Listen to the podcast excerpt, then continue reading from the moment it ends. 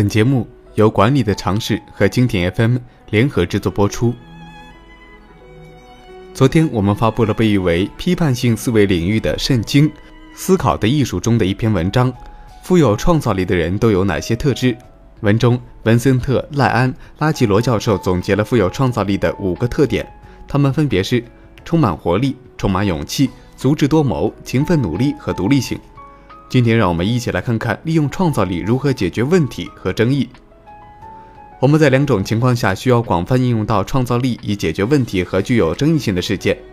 问题和争议这两个词的含义在很大程度上有重叠，它们都包含了没有统一性的意见，没找出令人满意的解决方法。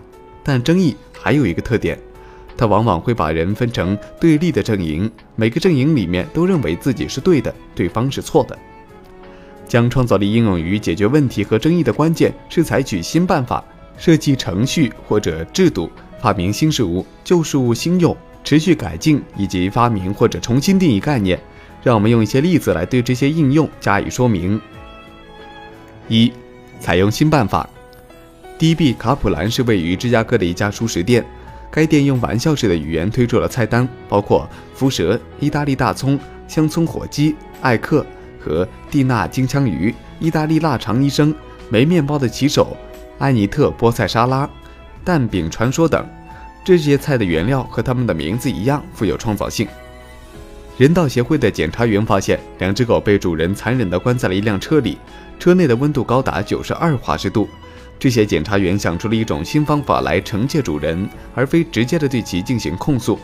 他们要求狗的主人忍受着高温，在紧闭的车厢内待一个小时。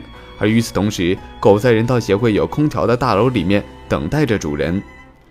密歇根州离婚法庭的一名法官采取了一种新颖的办法来解决监护权和住宅居住权的纷争。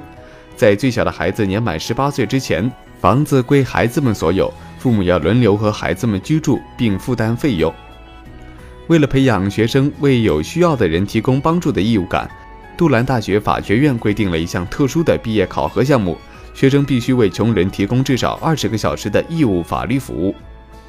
意大利的威尼斯坐落在亚得里亚海威尼斯泻湖的许多小岛之间，长期受周期性的水灾的困扰，不断上升的海平面很可能将最终淹没这座城市。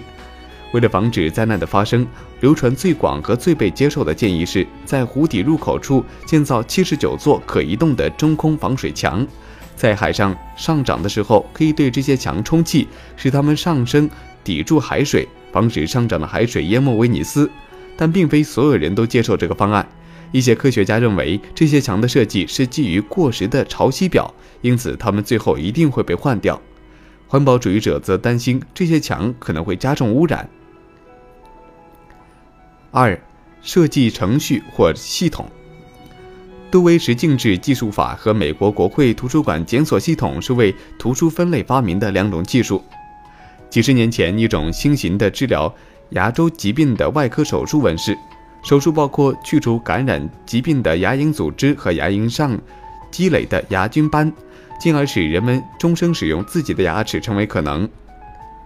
多年来，若干用于判断胎儿是否健康的检查方法得到发展。例如，通过抽取羊水进行羊水诊断和绒膜绒毛取样；超声波检查则借助从胎儿身上反射出来的声波形成影像，进而加以判断。在19世纪80年代至20世纪80年代，犯罪调查的主要手段是指纹识别，如今却是 DNA 鉴定。世界上的每一个人都有自己独特的遗传基因，即 DNA。遗留在犯罪现场的一撮头发、一滴尿液。唾液或者精液都可以和疑犯的 DNA 样本进行比对，成为判定疑犯是否有罪的重要证据。人们普遍批判1988年的美国总统大选只是做表面文章，因此来自印第安纳州的国会议员里汉密尔顿建议改变传统的辩论模式。他的想法是让每位候选人单独发言一个小时，表述他对每一个问题的观点，并回答专家小组提出的意见。整个过程会被同步的录制下来，稍后在电视上播放。三、发明新事物。一八四五年，一个人急需还钱，因此他思索着：我可以发明些什么来筹钱呢？三个小时之后，他发明了安全别针，之后将这个想法以四百美元的价格出售。实际上，我们每天使用的生活用品都有着类似的故事，尽管可能缺少了一些戏剧性。榔头、叉子、闹钟、电热毯、牙膏和纸板火柴，这些以及成其他成千上万的产品，一开始都是只是富有创造性的新想法。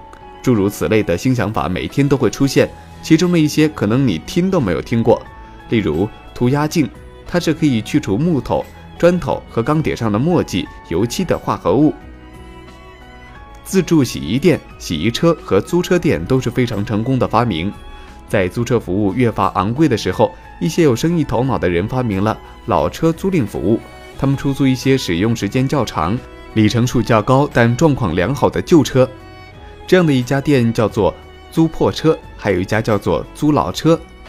一名有公德心的精神病学家发明了一种叫做睡眠诗曲的服务，他为失眠症患者提供八分钟的录音。帮助他们入睡。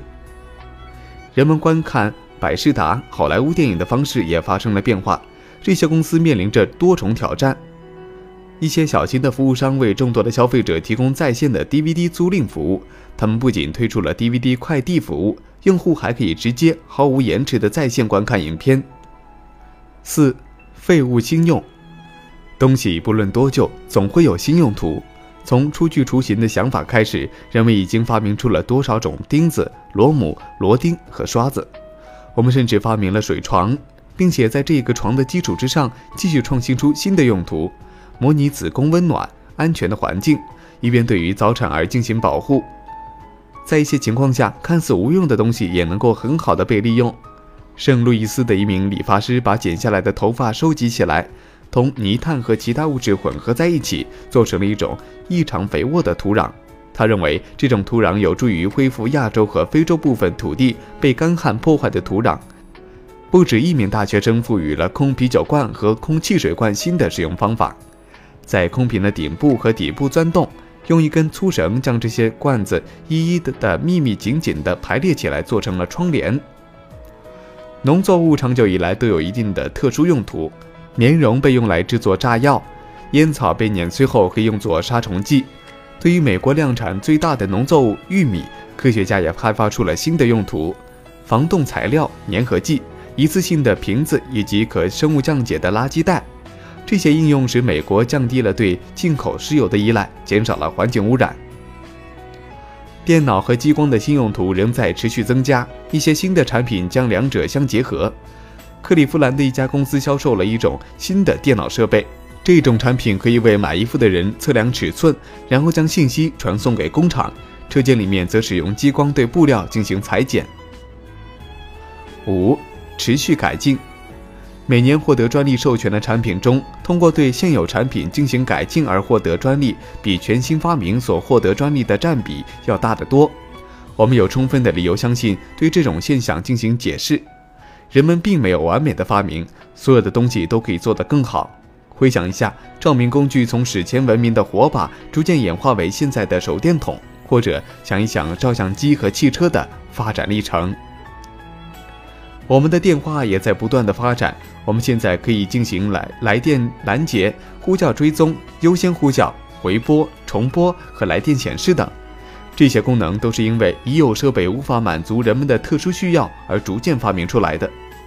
使用创造力对事物进行改造，在电脑业的发展中最明显。每隔几个月，电脑硬件或软件就会出现一些重大的突破，而且那些细微的改进还在源源不断的涌现。六，发明或重新定义概念。我们往往认为那些帮助我们思考和应对现实的概念是固定和永恒的。然而，并非事实是这样。就像产品和服务一样，概念也是被发明出来的。例如，税收和惩治犯罪的概念，如今已经是老生常谈了。但它们也曾经是新生概念。很多概念都是相对较新的。很难想象，如果没有零，我们该如何计算？然而，零作为一个数字概念，是印度人在公元五百年左右的时候发明的。